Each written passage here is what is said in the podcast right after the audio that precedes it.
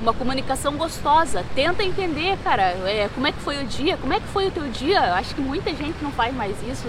Cara, como é que foi o teu dia? É, foi legal? O que, que você fez? Pô, tem alguma coisa que eu posso ajudar? Enfim, tenta entender a pessoa, tenta entender as necessidades, os desejos, a, enfim, a série de coisas. Se escutem, conversem, que a melhor coisa que existe é vocês poderem conversar, para você poder se conectar um com o outro.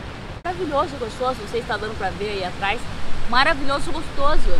Então, cara, caminhe com a pessoa que está do teu lado vá, sei lá, nem que seja na purificadora, vá passear num parque, dar uma volta no parque, sei lá, vá andar de bicicleta.